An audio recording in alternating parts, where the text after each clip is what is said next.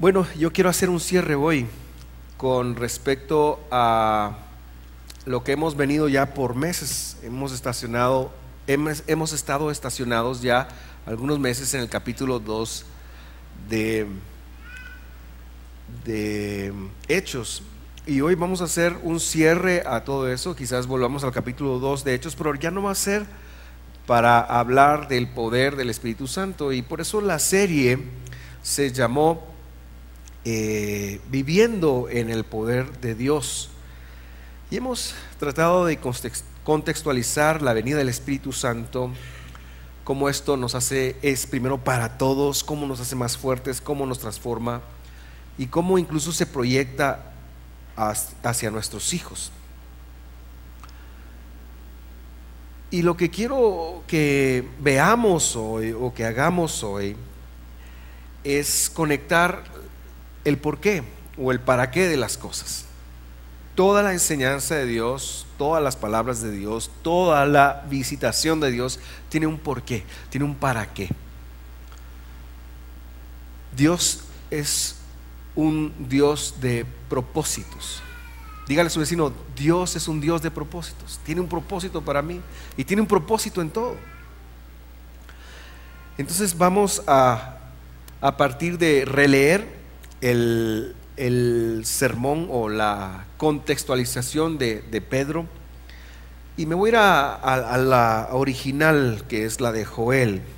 Joel capítulo 2, versículo, eh, ¿qué es ese?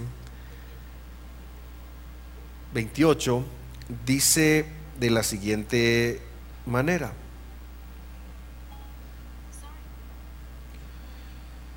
Entonces, después de hacer todas esas cosas, derramaré mi espíritu sobre toda la gente. Sus hijos e hijas profetizarán, sus ancianos tendrán sueños, sus jóvenes tendrán visiones. En esos días derramaré mi espíritu sobre los aún sobre los sirvientes, hombres y mujeres por igual. Y haré maravillas en los cielos y en la tierra, sangre, fuego y columnas de humo. El sol oscurecerá y la luna se pondrá roja como la sangre Sí está, está en ese versículo, ¿verdad? Porque. Sí, ¿verdad? Ok. Y luego dice, antes de que llegue el día grande y terrible del Señor, pero todo el que invoque el nombre del Señor será salvo.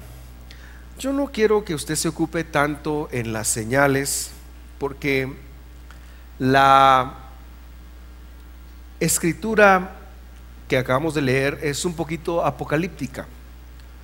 Los hebreos empezaron a, partir de los profetas los temas apocalípticos e incluso es muy visible en, Juan. Y todas estas señales eh, que hoy producen que la gente tenga temor y si ven la luna roja dicen ya se va a acabar el mundo. Y una vez con Boris estábamos en Chichicastenango y, Boris me mostró un su coro, él, salió y me mostró un su coro y cuando yo, mira, mira, me mandó un coro por eso por WhatsApp y decía, hay que chupar, hay que chupar, el mundo se va a acabar. Cuando está lo del Bactún del 2012, eh, todo mundo, alguien me preguntó a mí, mire, y, y como que a la gente le da miedo el fin del mundo, pero bíblicamente hablando, todas estas señales tienen una razón de ser. Pero eso no es mi tema hoy. Si usted quiere saber más de ese tema, le va a costar un cafecito con algo, ¿verdad? Como dijo Marcos, eh, hablamos un poquito de, teología. Pero bueno, no le quiero hablar tanto de eso. Quiero enfocar, enfocarme en, en dos aspectos más puntuales. ¿Por qué Dios nos ha dado a su Espíritu? Y para ellos necesitamos agenciarnos de la escritura. Dios no te va a dar algo que anteriormente no te haya prometido. Ese es el primer aspecto que quiero tratar contigo esta, esta mañana. Todo lo que Dios te ha dado es el resultado de una promesa. Cuando yo estaba ministrando dije una frase que a lo mejor suena chocante, porque yo soy de los que creen que Dios es un ser indescriptible, es tan grande que mi mente finita no lo puede comprender, no lo puede captar, no lo puedo encasillar. Y no necesita de alguien o de nada para existir. A diferencia de todos los que estamos acá, que hemos necesitado de un esperma y de un óvulo para ser traídos a este mundo y de cuidados y, de, y, que al día al día todavía tenemos tantas necesidades y cuando estas necesidades son insatisfechas nos eh, deprimimos, nos enojamos, nos... Dios no tiene ninguna necesidad, excepto la necesidad de relacionarse con usted. Si Dios lo creó, y lo creó con las necesidades que usted tiene para que usted se conecte con Él. Y esa es la razón de la creación. Esa es la razón de la creación. Porque Dios la estaba pasando, como decimos aquí en Guate, chilerísimo. Cuando solo existía Él. Y decidió hacer al hombre. Lo consultó con su corte celestial. Por eso dijo, hagamos al hombre a nuestra imagen y semejanza. Porque él entró en el deseo de relacionarse con otras personas pensantes e importantes como usted y como yo. Y luego él hace una creación tan maravillosa, tan importante. Y al final del día, el Señor llega a hacer algo impresionante, la mejor creación de todas, el ser humano. Y bueno, usted sabrá que el ser humano le entregó el poder de esto, se lo entregó al maligno, se lo entregó a Satanás. Y esa es como la razón de, de todas nuestras insatisfacciones y de todos nuestros problemas por un hombre el pecado entró en el mundo y con el pecado que entró en el mundo, eh, Satanás se quiso adueñar, agendar, ser el jefe y por otro lado, la muerte entró en el mundo. Así que todo lo que vivimos, que representa una insatisfacción, y me gustaban mucho las palabras de Marcos, aquello que no sale bien, aquello que cuando nos enfermamos, cuando fracasamos, cuando tenemos problemas, tiene que ver con resultados de, muerte. Adán hubiera vivido, pero lo, él, se salió, él se, se autoexpulsó del huerto y entonces Dios le quitó el árbol que permitía vivir para siempre. Y ese árbol tiene un nombre. Ese árbol se llama Jesús de Nazaret. El, comer el fruto de Jesús de Nazaret es lo que le da a usted la vida eterna. Así que Jesús está desde el, desde el, desde el jardín del Edén.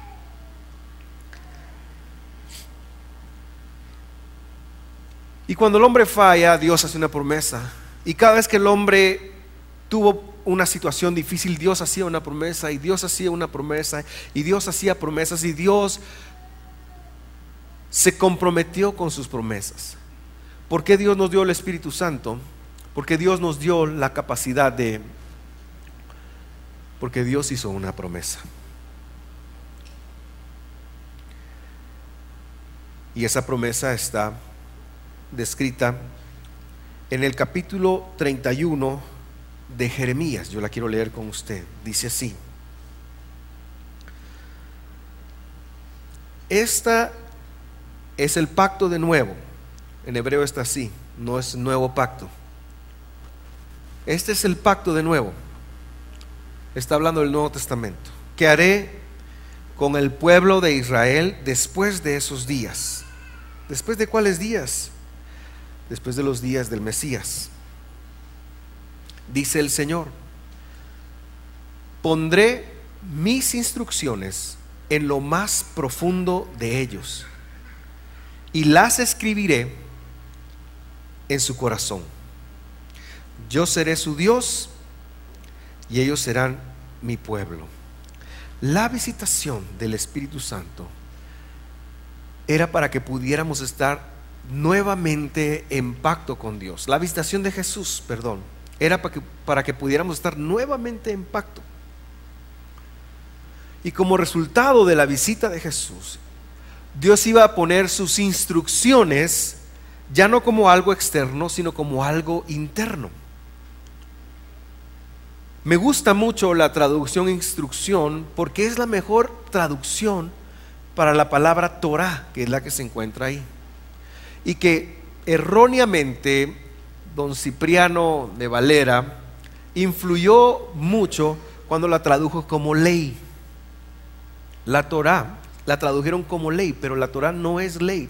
Sí contiene leyes, pero no quiere decir ley, quiere decir instrucción. La Biblia dice, lámpara es a mis pies tu Torah, tu palabra. Y cuando habla de palabra, habla de, de esto, de instruirnos. Y luego dice el, el versículo, las escribiré en su corazón. Las escribiré en su corazón. Y termina diciendo, yo seré su Dios y ellos serán mi pueblo. Queridos hermanos, la razón de todo, la razón de Jesús, la razón de nuestra salvación, es para que pudiéramos entablar nuevamente esta relación que es interrumpida por el pecado, para que el Rey de Reyes, para que el Creador del universo, para que Dios, para que Jehová, para que Jesús, para que eh, todos los nombres a, los que la Biblia se refiere, diga, sea nuestro Dios. Para que Él sea nuestro Dios y para que nosotros aprendamos a ser su pueblo. Esto es muy interesante. Porque lo que Dios nos está manifestando continuamente es que Él quiere ser nuestro Dios. La palabra Dios aquí refleja el amor, pero también refleja la guía, también refleja el que pone los planes, el que pone los propósitos, el que pone la razón de tener al Espíritu Santo dentro de nosotros. La razón de la visitación de Dios es para que nosotros podamos entablar nuevamente la conexión, la vinculación que estaba en la mente de Dios cuando Dios creó al mundo. Es para que nosotros pudiéramos nuevamente vivir la comunión que Adán y Eva vivieron antes de entregarse al maligno. Es muy bueno ver a Dios como Padre fantástico. Es bueno ver a Dios como amigo. Yo lo veo como amigo. Pero la forma más correcta de ver a Dios es verlo como Dios, es verlo como Rey, es verlo como el de quien dependen todas las cosas, es verlo como el que rige nuestras vidas, es verlo como el que marca nuestro destino, es verlo como el que, el que tiene un plan para nosotros. Y en este contexto, es muy importante conectar y saber que no hay intermedios. O Él es nuestro Dios, o tenemos otro Dios, pero no hay un término medio. No existe un término medio. O el Señor es tu Dios, o no tienes Dios.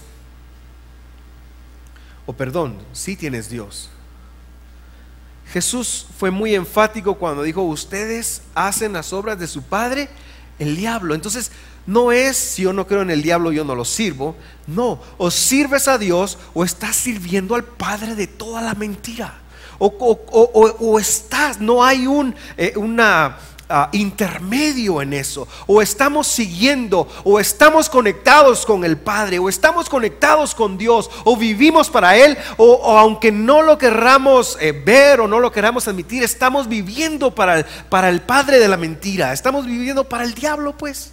Estamos siguiendo. Y por eso nos va en feria. Y por eso la escasez. Y por eso la enfermedad. Y por eso los problemas en la casa, porque no estamos conectándonos con la fuente. Cuando Adán y Eva rompieron esa conexión, cuando Adán y Eva se aislaron de esa conexión, empezaron a tener problemas en pareja, empezaron a, ir, a oír, perdón, la voz de la serpiente. Pero la intención de Dios siempre fue que hubiera un, un enlace tan importante. No, no, lo, no mucho lo, lo puedo concebir. Pero dice que Dios bajaba todas las tardes a poner sus instrucciones en ellos, a instruirlos. La, conexión con Dios es, es, algo que genera toda la satisfacción del mundo. Por eso Jesús dijo que aquel que bebiera del agua que Él da jamás volvería a tener sed. Y, no estaba diciendo que, que no necesitaría de Dios, simple y sencillamente estaba diciendo que se conectaría con la verdad de tal manera que su vida dependería de esa verdad. Y nosotros, hermanos, estamos en un momento, estamos en un mundo que tenemos tantas opciones, pero yo quiero reducirle esas opciones a dos. O seguimos a Dios o seguimos al mal. Y solo podemos hacerlo de esa manera. No existe una tercera, ni cuarta, ni quinta opción el día de hoy. O servimos al Señor, o servimos al pecado, o servimos a Dios, o servimos a la muerte. Y Dios es tan misericordioso y tan maravilloso que aunque a veces hagamos esas elecciones de manera equivocada, Él nos preserva y nos da otra oportunidad, y nos da otra oportunidad, y nos, y nos llama, y nos dice, vuelve, y nos, porque Dios es tan maravilloso y su amor es tan importante. Así que es importante, hermanos, tener una correcta forma de ver a Dios. Y repito, verlo como padre, verlo como proveedor es fantástico. Y es, y Él lo es. Pero tienes que verlo como el rey que marca el destino de tu vida. Tienes que aprender a ver, tienes que aprender a ver a Dios. Porque cuando tú tomas tus decisiones, cualquiera que sea la decisión, que, te rija Él y Él es su palabra. Él es su palabra. Que te rija la palabra. Cuando quieras reaccionar, cuando quieras proponer, cuando quieras tener planes, que te rija tu conexión con Dios, tu, tu momento con Dios, el conocimiento que tienes de Dios. Y vienes acá para continuar esa preparación, para, para maximizar ese conocimiento.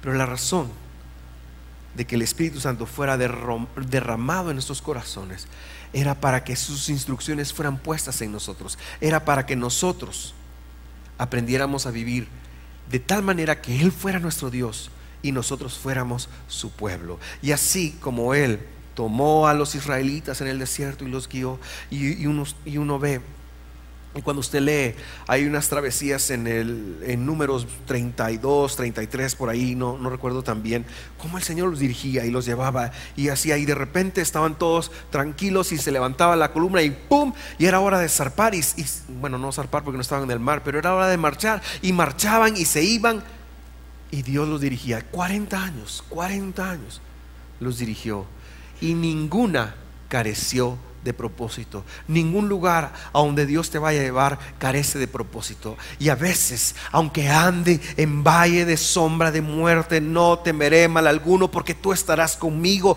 Tu vara y tu callado me infundirán aliento. A veces toca atravesar situaciones desagradables, pero es para corregirte, es para, es para elevar tu alma, es para que tu alma tenga una nueva conexión, es para que conectes un nuevo modelo de fe que Dios está instalando en tu vida.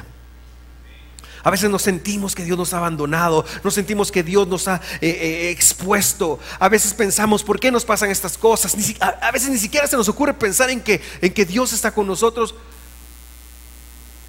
Pero Dios está y continuamente está y está dentro y, y el Espíritu Santo es, está ahí para recordarte eso.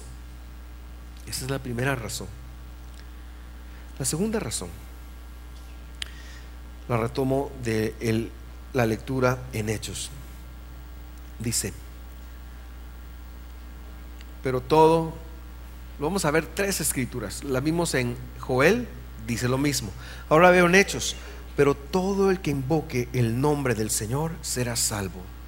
Pablo termina la profecía de Joel diciendo estas palabras, pero todo el que invoque el nombre del Señor será salvo. ¿Y qué dice eso?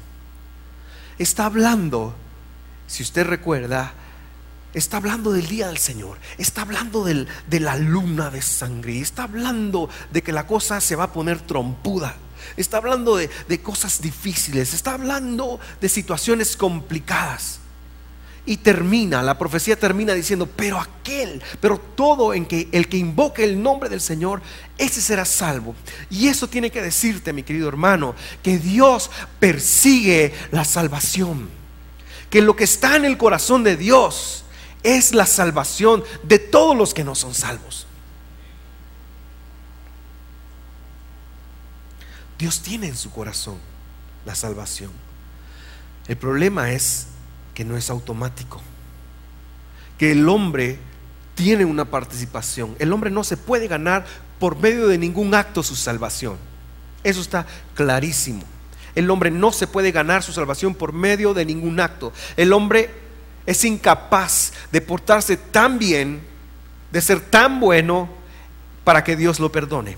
Dios mismo tuvo que encarnarse, Dios mismo tuvo que tomar una forma de cuerpo y derramar su vida y exponerse a ser crucificado en un madero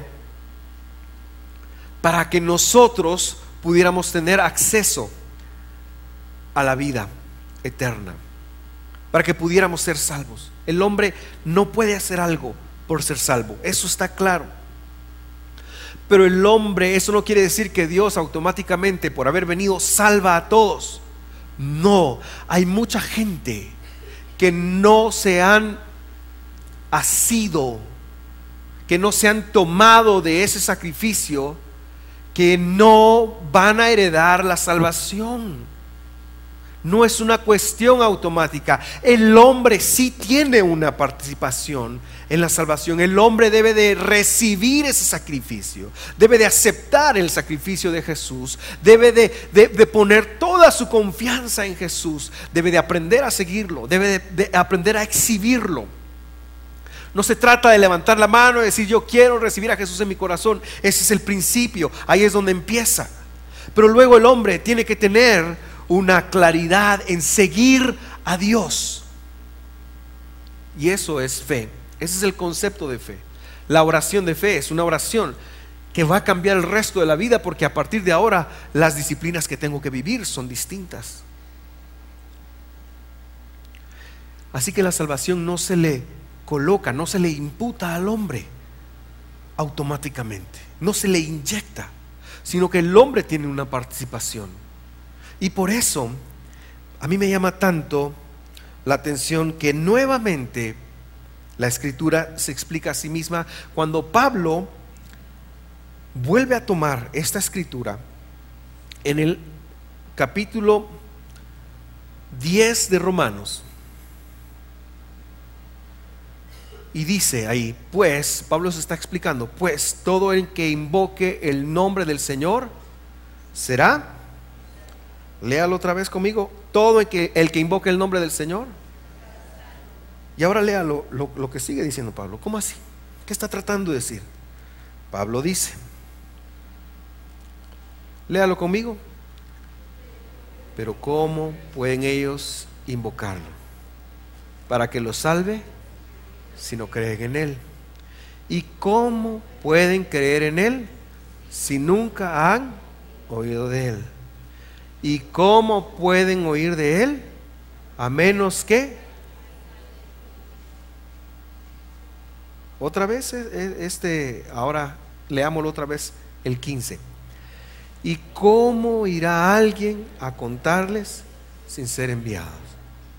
Por eso la escritura, las escrituras dicen que hermosos son los pies de los mensajeros que traen las buenas noticias. Quiero dejarles una palabra proactiva. La segunda razón de que fuiste salvo y que fuiste empoderado con el Espíritu de Dios es para que ganes almas. No hay otra razón. El creyente que rehúsa a la responsabilidad de ganar almas, iba a decir algo muy feo. Imagínenselo, por favor. Yo no soy de condenar, no soy de regañar, no me gusta. Solo a mis hijas. Es mi venganza. Pero ya en serio, no es concebible alguien que ha creído y no gane almas para Dios. Fuiste salvo para ganar almas, querido hermano. Para esto fuiste salvo. Fuiste salvo para compartir tu fe. Yo no sé si a usted le gustaban las películas del 007.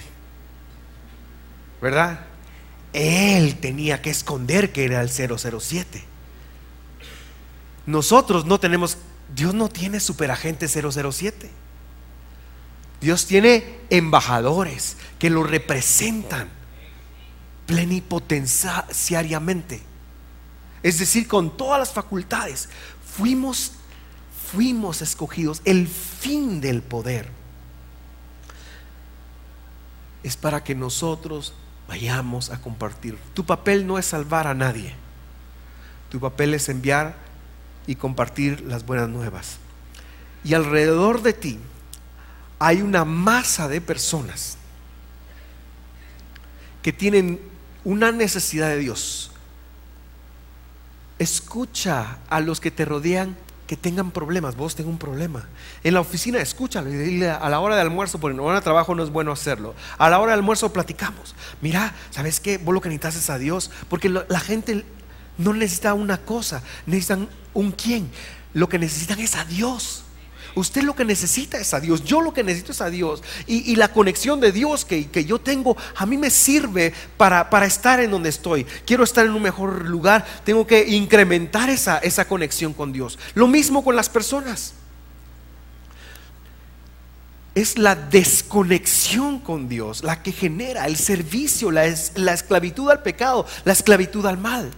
Es pues nuestra responsabilidad. Lo que Pablo está hablando aquí en Romanos es nuestra responsabilidad de ir y ganar almas. Ese es el fin del poder. Ese es el fin del poder.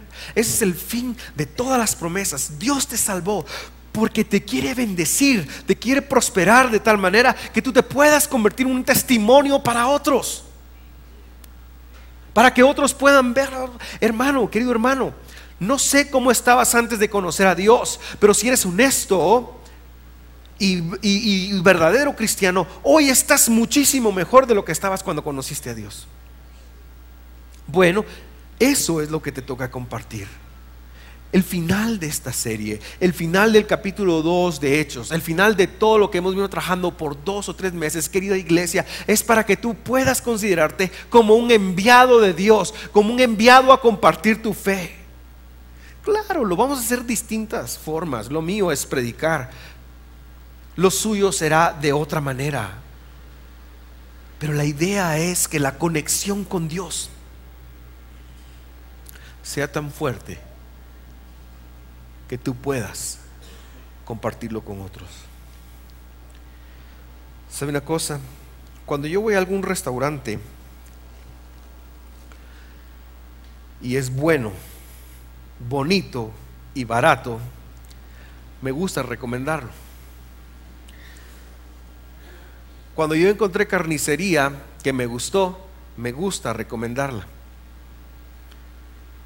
Y así las cosas que a mí me han beneficiado, me gusta compartirlas. Me gusta compartirlas. Hace poco platicaba con un pastor y decía, mira, aunque sea en el teléfono, pero transmití tu servicio en Facebook. Hacelo de alguna manera. Hace, mira, lleva la palabra que Dios, porque hay un segmento para ti. Dicho sea de paso, hoy no estamos transmitiendo en, en Facebook porque no tenemos internet. Así que eh, ustedes, solo ustedes están oyendo esta transmisión. ¿Verdad? En vivo. ¿Cómo no podemos recomendar a Dios a todos los que nos rodean? Te van a, a, cuestionar probablemente, pero esa no es, no es problema tuyo. Bienaventurados son ustedes cuando por mi causa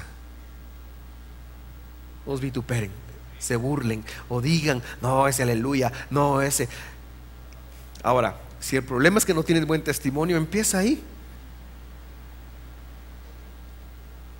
Pero lo que yo quiero que tú te lleves esta mañana es la responsabilidad que Dios ha puesto sobre ti de ser un atalaya para Dios.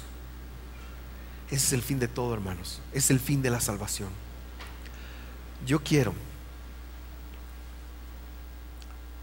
hablar a tu corazón esta mañana para hacer un ajuste ahí. Para hacer un ajuste ahí. Nos toca ganar almas, hermanos. Nos toca ganar almas. Nos toca empezar a albergar en nuestro ser la pasión por aquellos que no conocen a Dios. Y no solo nos toca ganarlas, nos toca desarrollarlas. El gozo más grande de mi vida ha sido ser padre.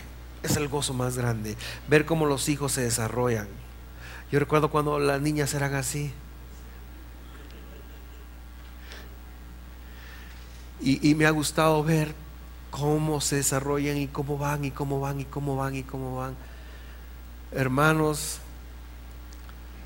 ningún pañal chuco, ninguna cuenta de colegio me desanima. Cuando voy al súper y compro leche porque toman leche como que me odiaran,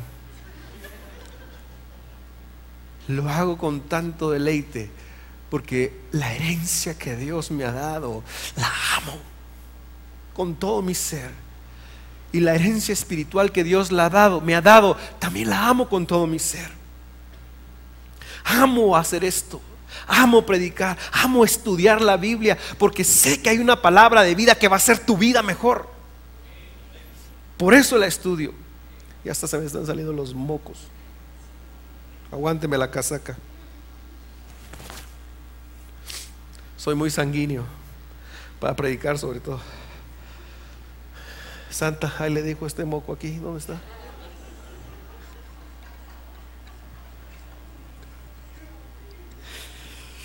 No me puedo poder ayudar porque luego tengo que hacer chistes yo.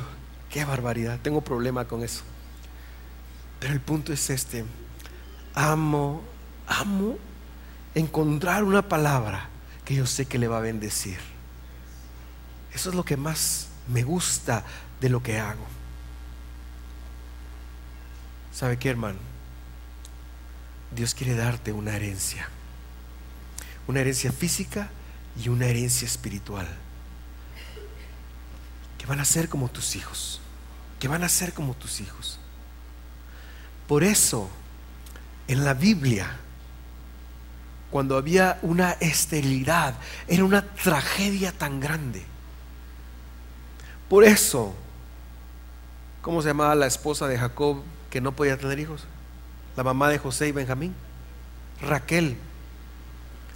Hasta le fue a decir a, ¿cómo se llama su marido? Dame hijos o me muero, le dijo. Y el otro, este es un conflicto matrimonial, el otro se le cae, ¿acaso soy yo Dios? Y se pelearon ese día y se pasaron sin hablar. Menos iban a tener hijos si no estaban hablando.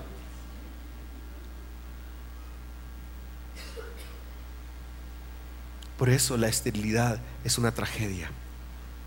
Y por eso Dios quiere cambiar nuestra esterilidad espiritual. Hermanos, al final del día, la palabra es la semilla y tu corazón es la matriz para ganar almas. Dios te quiere dar almas, Dios te quiere dar almas. El corazón de Dios está en ganar almas. Por eso tú estás acá. Por eso tú estás acá. Por eso vas para el cielo. Por eso el día en que yo me muera, dice el himno, te vas a quedar llorando. Pero no era eso lo que él quería decir. El día que yo me muera, yo sé quién me va a recibir y dónde me va a recibir y a dónde voy. Y no por lo bien que me porté, sino porque hubo alguien que me llevó a los pies de Jesús y yo decidí seguirlo toda mi vida. Entonces, no me quiero morir no me quiero morir. La muerte no es agradable, la muerte de los seres queridos, no, no les quiero hacer eso a, a mi familia. Pero no me da miedo morirme. No me da miedo morirme. No me da miedo que la muerte venga. Voy a vivir lo que Dios diga. Pero cuando yo parta de este mundo, yo sé quién me va a recibir en el otro. Y eso se lo debo a, un montón de gente que Dios puso en mi camino. Alguien que me habló, alguien que me consolidó, alguien que me cuidó en los caminos del Señor, alguien que me instruyó, alguien que me fue llevando con paciencia y paciencia. Mucha gente. Y a día de hoy todavía Dios pone mentores. Y yo les estoy agradecido porque se abren nuevas etapas de la vida, se abren nuevas. Y cuando yo llegue a estar con mi Padre para siempre, Dios les va a premiar a estas personas por lo que yo haya hecho. Y por lo que ustedes vayan a hacer, Dios me va a premiar a mí. Así que buzos, caperuzos. Pero la idea sería que usted también tuviera a alguien por quien Dios lo premiara. Ese trabajo solo lo podemos hacer cuando estamos vivos.